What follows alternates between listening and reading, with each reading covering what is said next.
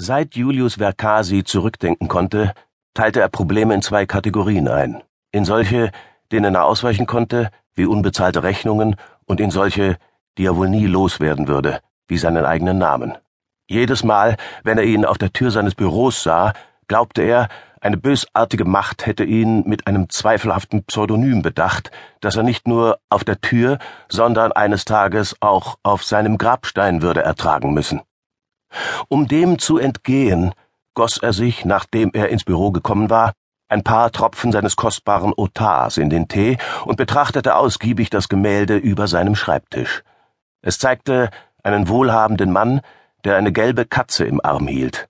Und obwohl die Katze ziemlich schwer aussah, schwebte der Mann einige Zentimeter über der Erde und strahlte eine Ruhe aus, die Verkasi nicht einmal überkam, wenn er nachts todmüde ins Bett fiel. So stellte er sich nicht nur einen perfekten Detektiv vor, sondern auch einen Mann mit einem Namen, der sich nicht wie ein Pseudonym anhörte. An jenem Morgen, als er gerade dazu übergehen wollte, alle Punkte auf dem Fell der Katze zu zählen, läutete ganz unerwartet das Telefon.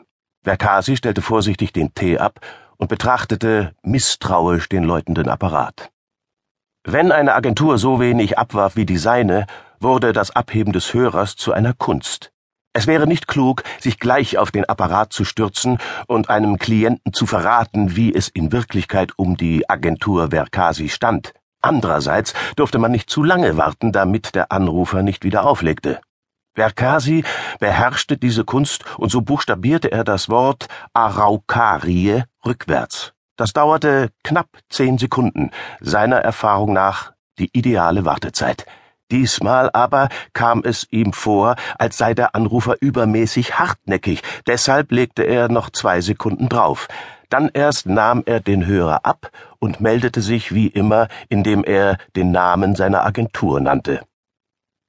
Spreche ich mit dem Chef der Agentur Verkasi oder einem der Mitarbeiter?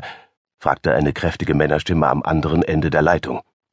Sie sprechen mit dem Inhaber persönlich, bestätigte Verkasi und vermied es dabei, noch einmal seinen Namen zu nennen. Die Stimme des Mannes klang nicht wie der übliche Anrufer. Er klang wie jemand, der nicht selber anruft, sondern das seine Sekretärin oder einem Mitarbeiter überlässt. Aber offenbar war etwas passiert, das den Mann zwang, persönlich zum Hörer zu greifen. Erlauben Sie, dass ich mich vorstelle, sagte er. Mein Name ist Osmos und ich rufe aus einem Ort an, den man als Kalino kennt. Verkasi las selten Zeitung, aber es war unmöglich, den Namen Kalino oder den von Kalinos Gründer F. Osmos nicht zu kennen. Es war ungefähr so, als bekäme man einen Anruf aus dem Vatikan, bei dem sich der Papst persönlich am Apparat meldete. Nur war Verkasi weder besonders religiös, noch wusste er mehr über Calino, als dass es sich um eine Art Stadt handelte, die seit Jahrzehnten so gründlich von der Welt abgeschottet war, dass man praktisch nichts von ihr wusste. Er fixierte seine Teetasse und sagte mehr zu ihr als zu Osmos, ich bin ganz Ohr. Womit kann ich Ihnen helfen? Nun, helfen ist inzwischen vielleicht das falsche Wort. Es geht um einen Vorfall, der sich bereits ereignet hat und nicht rückgängig machen lässt. Jetzt gilt es einzig und allein, den Schaden zu begrenzen, damit nicht noch mehr Unheil geschieht. Warum werden die Reichen und Mächtigen immer so herablassend, wenn etwas außer Kontrolle gerät? dachte Verkasi und sagte, könnten Sie mir andeuten, um welche Art von Schaden es hier geht? Ich fürchte, das würde zu lange dauern. Sie müssen wissen, dass dieser Anruf keine Selbstverständlichkeit ist. Um die Verbindung herzustellen, mussten alle kalinianischen Sicherheitssysteme abgeschaltet werden. Das gesamte Leben in Kalino steht im Augenblick wegen dieses Anrufs still. Bekäme Verkasi für jeden Klienten, der sein Anliegen nicht am Telefon preisgeben wollte, einen Cent, bräuchte er kein Honorar mehr.